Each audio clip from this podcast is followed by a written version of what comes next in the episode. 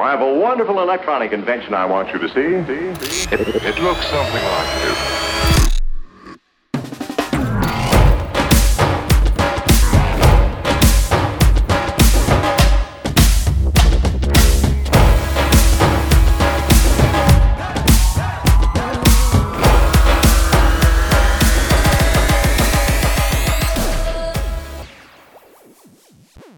Hola.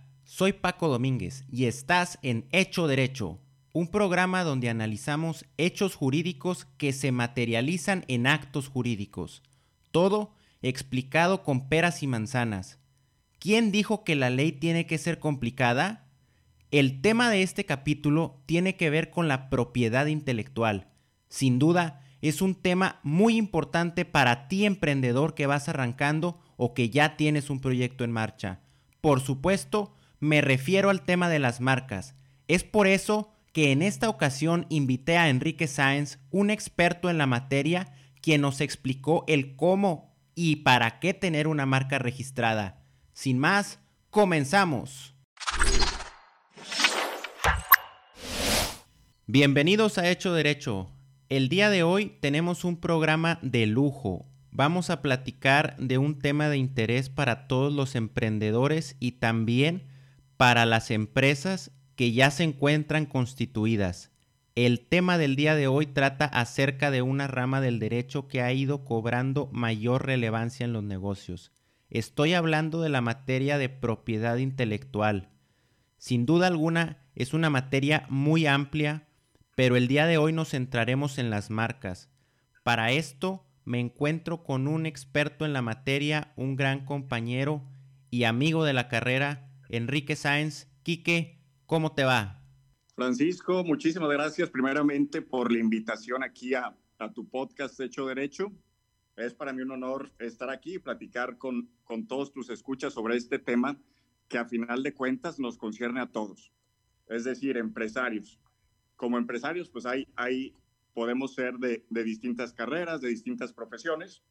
Entonces es muy importante el que todos tengamos una noción de lo que es la propiedad intelectual. Claro, Quique. Cuéntanos cómo nace la idea de Protégelo. Eh, la idea de Protégelo básicamente es un despacho jurídico el cual creamos para llegar a más, a más personas. Es decir, nosotros estamos basados aquí en Monterrey, ya ayudábamos a lo que es la protección legal de proyectos. Es decir, cuando tú quieres iniciar con un emprendimiento, nosotros te brindamos todas las herramientas necesarias para llevar a cabo la protección del proyecto. Desde el registro de marca, una constitución de, de empresa, celebración de toda clase de contratos, etcétera, etcétera. Perfecto, Quique. Sabemos que eres un gran apasionado de la Fórmula 1. ¿Cómo ves la temporada? Precisamente ayer estaba leyendo que Ferrari ya atraviesa por una mala temporada en Maranello y con un coche difícil de, de conducir según las palabras de Betel. Sí, ahorita, ahorita el Ferrari está teniendo dificultades de estar acostumbrados a pelear por los primeros dos lugares. Ahorita, ahorita va en quinto, quinto o sexto lugar y eso pues es, es realmente, realmente imperdonable para todos los fans de Ferrari. Claro. Oye, ¿y quién es tu favorito para esta temporada? Sabemos que Hamilton, Bottas y Verstappen andan por ahí peleando los primeros peldaños. Yo sinceramente pienso que va a quedar campeón Hamilton, este, como los últimos años. Realmente ahorita lo veo, lo veo muy difícil que haya otro piloto que pueda remontar. Sin embargo, mi piloto favorito es Max Verstappen. Max Verstappen. Que maneja en Red Bull, sí. Claro. Pues excelente, Quique. Seguros que esta temporada va a ser muy interesante con todo lo que está sucediendo. Claro, pues esperemos, esperemos que sí, que se ponga un poco más interesante.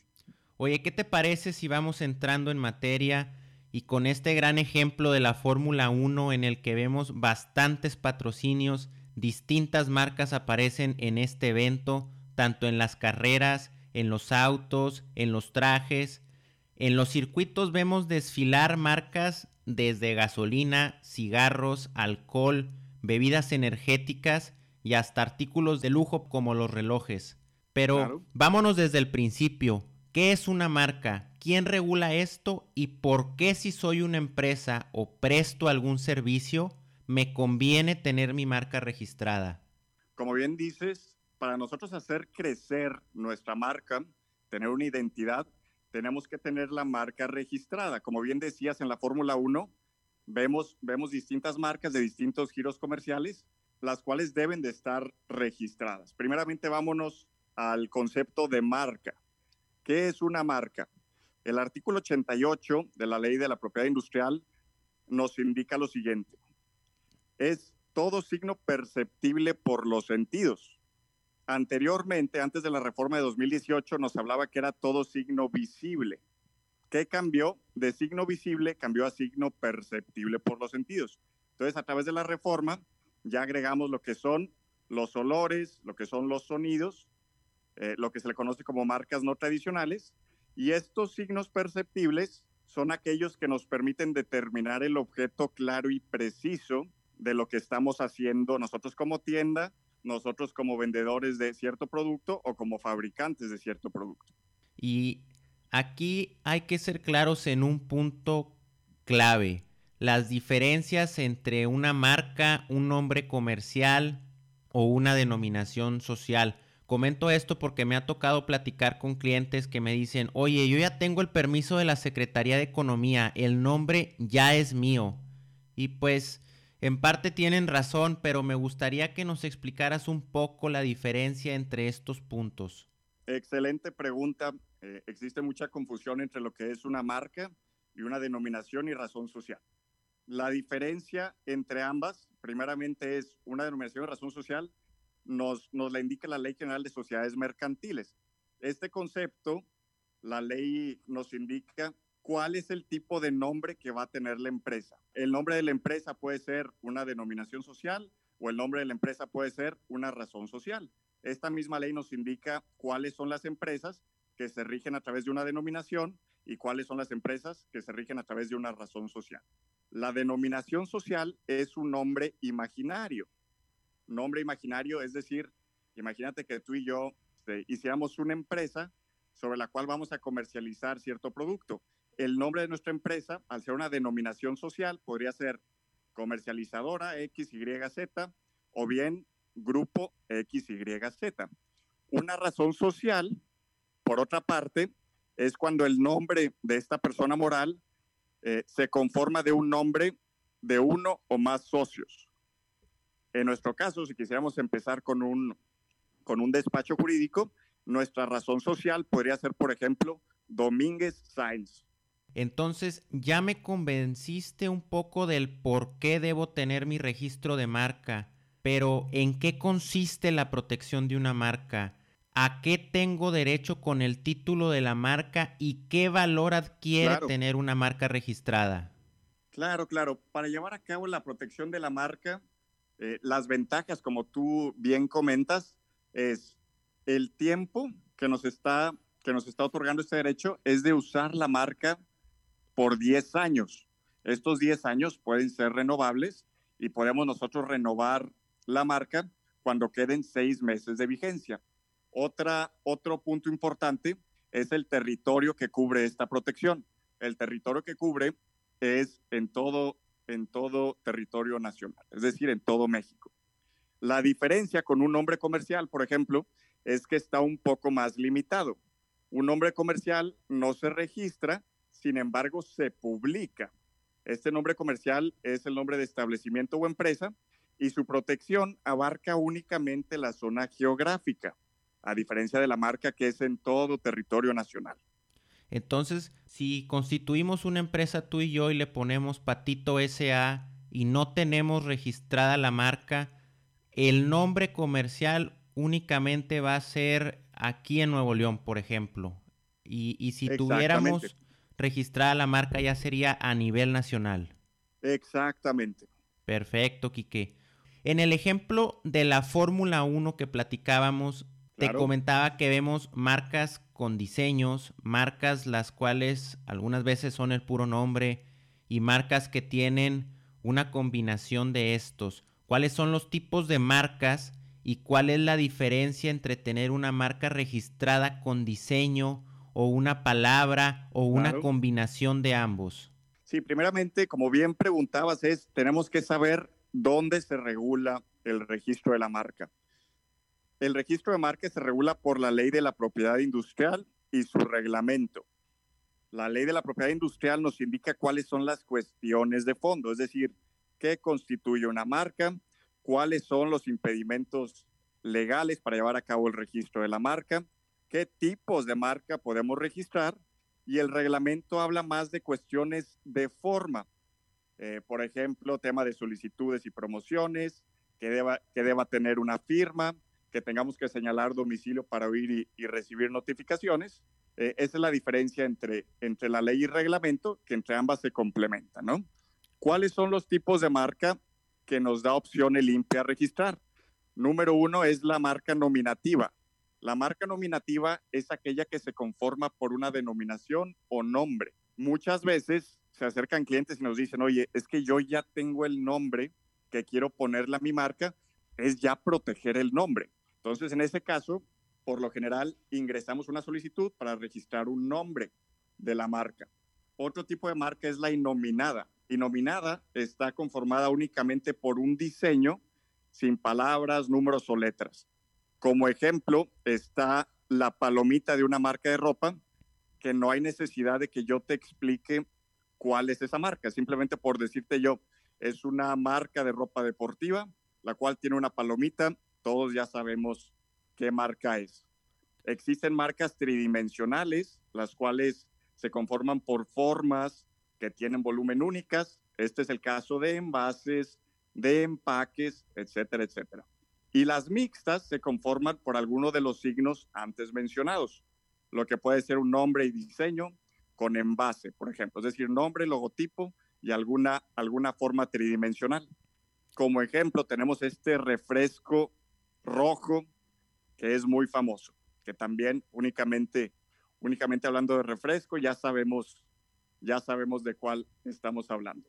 Claro. A través de la reforma, ahora agregamos lo que son las marcas olfativas y las marcas sonoras. Olfativas son los aromas que tú puedes añadir a cierto producto o bien los olores que vamos a asociar con los servicios que estamos prestando. El Instituto Mexicano de la Propiedad Industrial otorgó títulos de registro a marcas, por ejemplo, a, una marca de pintura que tiene olor a bambú. Esa fue una de, las marcas así que sonaron en 2019. Otra también, una, una empresa de juguetes ingresó una marca de plastilina con olor a vainilla, cereza, entre otros entre otros olores. Por otra parte, las marcas sonoras son aquellas marcas que se conforman por sonidos para distinguir los productos y servicios. ¿Qué está tratando de hacer México a través de esta reforma? Lo que está tratando es que México se vuelva, se actualice con, con países que están un poco más avanzados en, en materia de propiedad industrial, como países europeos o como lo es Estados Unidos. Entonces nos dan más opciones, digamos, a, a registrar. Las marcas sonoras, como te decía, uno de los ejemplos es una marca de café, una empresa de café, la cual registró una cuchara golpeando un envase de vidrio tres veces. Entonces, ese sonido constituye una marca y ya tú al escuchar estos tres, este golpe de tres cucharadas, ya asociamos cuáles son los productos que está cubriendo esta marca. Y por último, tenemos las marcas holográficas, la cual la constituyen imágenes que parece que están en movimiento. Como ejemplo puede, puede ser, eh, hay marcas de ropa que tienen un sello, un sello que brilla, que tú cuando lo ves se ve que cambia, que cambia dependiendo del ángulo. Oye, qué novedoso este tema de las marcas, el registrar los olores y los sonidos. Esto, esto sin duda alguna va a revolucionar todo el tema de las marcas y va a haber un, área de trabajo impresionante.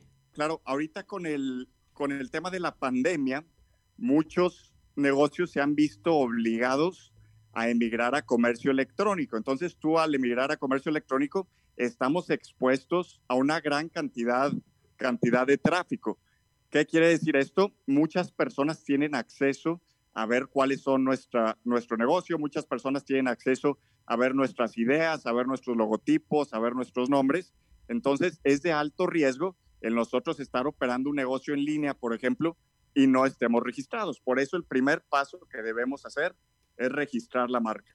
Claro, y en el día a día estoy seguro que nuestros oyentes y, todos nosotros consumimos marcas, vaya, desde la comida, desde la ropa que vestimos, desde el carro que usamos.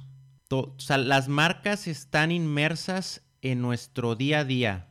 Y inclusive platicábamos en, en el capítulo anterior, en el capítulo del levantamiento de capital, que en los negocios, para tú disponer de algún crédito o, de algún financiamiento, puedes dar una marca como garantía. Ok. No sé si te hayas eh, tocado por ahí que, te, que, lleguen contigo, oye, ¿sabes qué? Quiero registrar una marca porque quiero hacerla crecer y, quiero un financiamiento y estoy pensando en, dar eh, este activo intangible en, garantía. Sí, por supuesto. Inclusive cuando tú quieres ingresar productos a grandes plataformas que te brindan tráfico, es decir, para estar expuestos a, pues a una, una mayor cantidad de, de personas, uno de los requisitos que te piden estas plataformas es que tengamos la marca registrada. Lo mismo sucede con las franquicias. Si tú tienes un negocio que está creciendo o bien que, estás que vas tú empezando como emprendedor, pero tu visión es hacerlo crecer como franquicia, entonces tenemos que registrar la marca. ¿Por qué? Para poder dar este uso, uso de marca a terceros a través de un contrato de licencia y poder brindar esta, poder transmitir esta licencia de uso a un tercero. Otra pregunta que, que seguramente te hacen mucho eh, los, los, clientes o, cuando llegan contigo para que los asesores en el registro de la marca. Y, es que probablemente tengan un equipo de marketing muy creativo y llegan y te hacen la pregunta, oye, ¿puedo registrar una marca en otro idioma? ¿Qué necesito yo para registrar la marca, ya sea en inglés, en danés, en alemán o hasta en japonés? Claro, claro. Precisamente como bien dices, eh, nuestra, nuestra manera, digamos, de, de, emprender, muchas veces queremos abarcar todo, todo al mismo tiempo. Es decir, decimos, oye, este va a ser el, esta va a ser mi marca, ahora voy a diseñar el logotipo, ahora voy a comprar el dominio de página web, voy a comprar dominios de correo, de correo electrónico, hago redes sociales, hago diseño, hago marketing digital, etcétera, etcétera. Sin embargo, se nos olvida que el paso número uno o el paso básico, digamos, es el nombre de nuestra marca. Entonces, antes de gastar dinero en lo que es publicidad, antes de gastar dinero en lo que es imagen, en etiquetas, etcétera, etcétera, tenemos que definir cuál va a ser el nombre, porque una vez que tenemos el nombre, ya podemos ahora sí eh, hacer una planeación sobre cuál va a ser el logotipo, ahora sí ya podemos empezar a comprar dominios en páginas web, etcétera, etcétera. Muy buena pregunta si podemos registrar marcas en otros idiomas sí podemos registrar marcas en otros idiomas, nada más hay que indicarle al INPI cuál es la palabra o palabras que están en otro idioma y agregar también cuál es el significado de estas palabras. Acabas de tocar un tema importantísimo en, el emprender de, de la gente que quiere poner un negocio, que quiere poner una empresa. Oye, vámonos por partes, vamos pensando en cuál va a ser el nombre primeramente, vamos a ver eh, si está disponible y, vámonos paso por paso antes de gastar dinero y luego tal vez, oye, es que este nombre ya lo tiene otra persona o, o este otro nombre se parece mucho al que tiene X. Entonces Aquí es recomendable hacer una búsqueda fonética antes de iniciar con el registro de la marca y antes de hacer, vaya, de ponerle el, nombre a tu negocio, ¿no? Exactamente, tocas un tema muy importante que es la búsqueda fonética. ¿Qué es esta búsqueda fonética? Es prácticamente buscar si hay marcas que sean similares o idénticas a la cual nosotros buscamos registrar. Sin embargo, te voy a comentar uno de los mitos que existen en el registro de marcas es que si la marca está disponible es registrable. Y eso es, tiene algo de verdad, sin embargo, no es el único elemento que nosotros debemos de considerar. Precisamente por eso acudimos con expertos en la materia para poder saber cuáles son las palabras que son registrables, como bien mencionas tú, ver que la marca esté disponible o bien que, que realice diferentes servicios o ofrezca distintos productos. Aquí acabas de tocar otro punto muy interesante y es que en el registro debemos de ser claros, precisos y algunas veces amplios en los, en los servicios o en los productos que vas a registrar dentro de, dentro de la categoría de la marca. Porque tal vez eh, el, día de mañana vayas a querer hacer otra cosa y dentro del, del mismo de, la misma clase, perdón, y oye, pues es que limité mucho la, e, el registro, perdón, y que ahora quiero hacer otra cosa dentro de esa misma clase, pero pues ya la, ya la limité mucho. ¿Qué se puede hacer ahí? ¿Se puede ampliar es, ese registro? ¿O ya me amolé y, y pues bueno, ni modo? Claro, claro. Cada vez que tú ingresas una solicitud al instituto, nosotros ya estamos indicando cuáles van a ser los productos y servicios que vamos a cubrir. Es decir, si nosotros queremos ampliar y realizar distintos giros comerciales, lo podemos hacer. O sea, si yo estoy ya realizando, realizando, ofreciendo algún servicio y ahora quiero también ofrecer algún producto, no hay ningún problema. Se ingresa una nueva solicitud y con esta nueva solicitud ya, ya agregamos los productos y servicios que nosotros queremos. Te pongo como ejemplo, hay supermercados, los cuales tú al ser supermercado está registrado como tienda. ¿A qué me refiero tienda? A que estamos moviendo o comercializando distintas marcas. Es decir, tenemos marcas de alimentos, marcas de refrescos, este, eh, de cereales, etcétera, etcétera. Sin embargo, a veces estos, estos supermercados dicen, oye, yo también quiero crear una marca. Imagínate que un supermercado diga, oye, además de yo estar registrado como tienda, es decir, de estar moviendo distintos productos de otras marcas, quiero yo sacar mi propia línea de café. Ahí lo que haría el supermercado sería, además de estar registrados como comercializador, también me voy a registrar como fabricante de café. Es decir, de estar registrados en la clase 35, la clase 35 eh, es la que nos dice que vamos a comercializar X producto, que vamos a realizar una gestión comercial, trabajos de oficina, etcétera, etcétera. Si quisiéramos, además de hacer esta comercialización, es decir, de esta clase 35, agregaríamos ahora, haríamos una solicitud con una clase 30, la cual pertenece a café.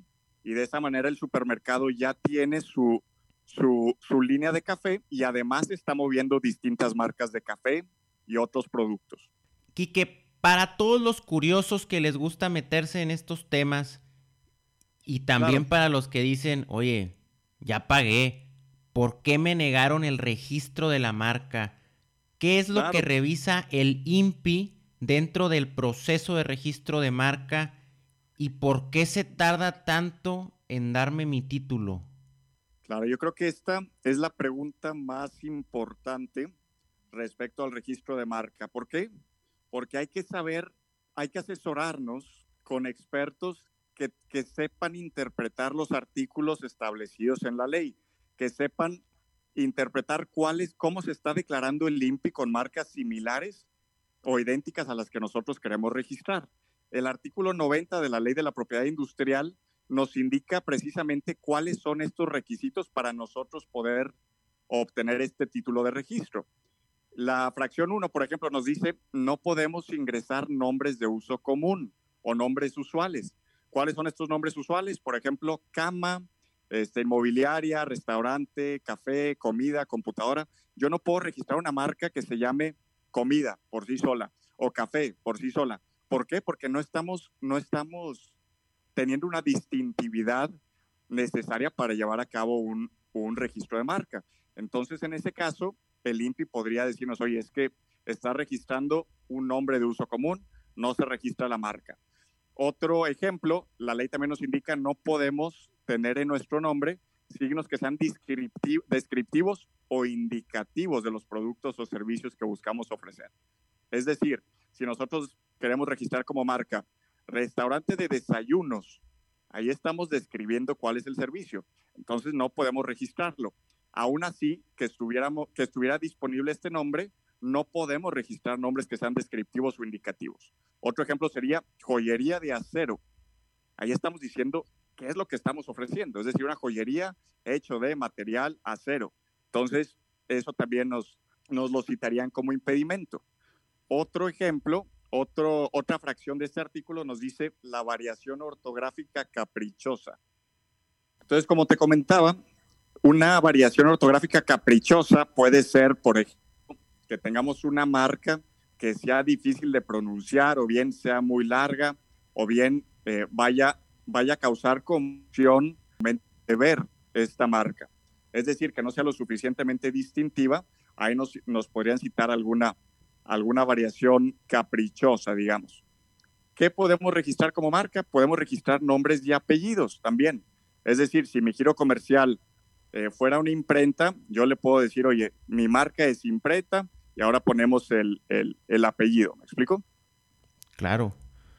Oye. Aquí el tema es ver que no estemos, que no se empalme, digamos, con el nombre o apellido de personas que tengan fama.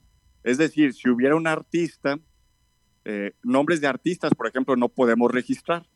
Claro, sí, este, cualquier artista musical, cualquier artista de la televisión, cualquier escritor o pintor, pues digo, claro está que, que ya tienen el nombre hecho, ¿verdad? Claro, claro, así es. Entonces, si nosotros registráramos este nombre, este nombre de una persona famosa, el INPI nos diría, oye, tú estás induciendo al error y estás diluyendo el carácter distintivo de esta marca que ya es famosa. Quiero mencionarte cuál es la fracción la fracción que más nos cita el INPI como impedimento legal. Esta es la fracción décima octava del artículo 90, el cual nos dice que no podemos registrar marcas con signos idénticos o semejantes que sean en grado de confusión a una marca que ya está en trámite o una marca registrada que realice los mismos o similares servicios. Ahí es cuando tú hablabas de, qué pasa si tenemos un nombre similar a una marca que ya está registrada o qué pasa si tenemos un nombre que es idéntico a una marca que ya está registrada. En esos casos, el INPI nos citaría una anterioridad, anterioridad porque ya existen marcas anteriores y tendríamos que argumentar o contestar a, a esta anterioridad que nos está citando el INPI para argumentar por qué sí se debe registrar nuestra marca, por qué sí es lo suficientemente distintiva. Claro, ¿por qué deben coexistir las dos marcas? Exactamente. Cuando estaba planeando el podcast me encontré con una frase de Oscar Wilde que dice, todo santo tiene un pasado y todo pecador tiene un futuro. Digo esto porque algo muy común y me atrevo a decir que es por el desconocimiento y en ocasiones por las malas prácticas son los mitos que existen alrededor del registro de marcas y hace un momento lo mencionabas. Oye, me ha tocado escuchar toda clase de cosas, que si las marcas se patentan, que si es necesario pagar una consulta previa de la disponibilidad de la marca, o que si es muy caro el registro. En tu experiencia, ¿cuáles son algunos de los mitos sobre el registro de las marcas? Claro, claro, como bien dices, a veces confundimos conceptos como es el de la marca y una patente, ambos se hacen ante el INPI, sin embargo estamos hablando de dos, de dos conceptos que son distintos. Otro de los mitos que existe, por ejemplo, es si está disponible el nombre, es registrable. Pero eso es mentira. Es decir, si tenemos un nombre que va contra los buenos usos y costumbres, ahí no nos darían, no nos darían el registro. Si estamos en alguno de los impedimentos de este artículo 90, ahí tampoco nos darían lo que es el registro. Y otro de los mitos que yo creo muy importante es si yo creé de mi mente una marca si yo soy el que le di vida, es decir, yo diseñé el logotipo, yo di el nombre a esta marca, yo soy, nació de mi mente, entonces yo soy dueño de la marca. Y vivimos en un mundo donde papelito habla. ¿Cuántas veces hemos escuchado el papelito habla? En derecho es, el derecho precisamente nos habla de esto, es el papelito que habla es el registro de la marca. Entonces, aunque nosotros hayamos, hayamos creado este nombre, aunque nosotros hayamos creado este logotipo o esta marca, no somos dueños.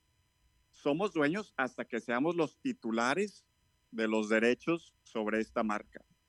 A ver, Quique, para cerrar, cinco consejos para la gente que nos escucha. Consejos que para que tomen en cuenta antes de empezar algún proyecto o para que se acerquen contigo o con algún otro asesor eh, para, para ver estos temas. Claro, claro. El primer paso, sea que tú quieras emprender en, en comercio electrónico, es decir, que quieras prestar algún servicio o quieras ofrecer algún producto, lo que yo te invitaría a hacer como paso número uno es definir cuál es el nombre de tu marca. Una vez que definimos cuál es el nombre de la marca, yo, yo te diría, hay que ver con quién nos estamos asociando. Es decir, si tenemos algún socio, ahí el dueño de la marca, seríamos dos dueños de la marca o más.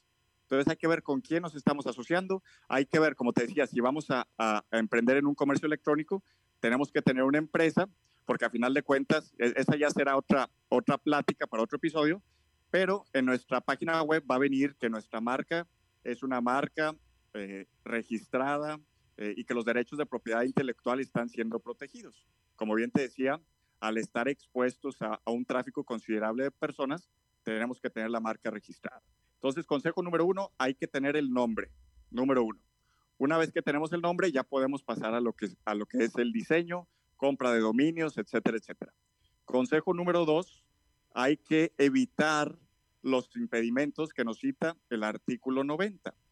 Los impedimentos que mencionábamos son que no caigamos en ser descriptivos de los servicios o productos, que no incurramos o que no nos empalmemos con marcas que hayan sido declarado famosas, o bien también que no, que no exista alguna marca que sea parecida o sea idéntica a la que nosotros queremos registrar. Entonces, viendo estos tres aspectos, considero yo que, que es lo principal, digamos, para, para llevar a cabo un registro de marca. Ser lo, lo más creativo posible, lo más distintivo posible, sin caer en una marca que, por ejemplo, no sea pronunciable o sea difícil de recordar.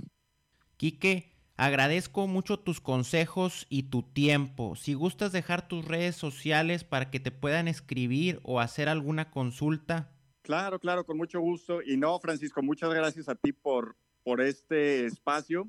Te dejo mis redes sociales. Estamos en Instagram y Facebook como Protégelo. Protege L-A-W. Para que nos sigan y con mucho gusto de, de, ayudar a todos tus escuchas en, en, sus emprendimientos y registros de marca. Quique, te vuelvo a agradecer por haber aceptado la invitación. Eso es todo por hoy y hasta la próxima. Hasta la próxima, Francisco. Muchas gracias. Si te gustó este capítulo, no olvides suscribirte a Hecho Derecho en Spotify y Apple Podcast. Y por favor compártelo con la gente a la que le pueda ser de interés. Si tienes algún tema que te gustaría que tocáramos o a alguien a quien te gustaría que entrevistemos, puedes hacérmelo saber a través de mis redes sociales arroba FDMZA7 en Instagram y arroba FDMZ7 en Twitter.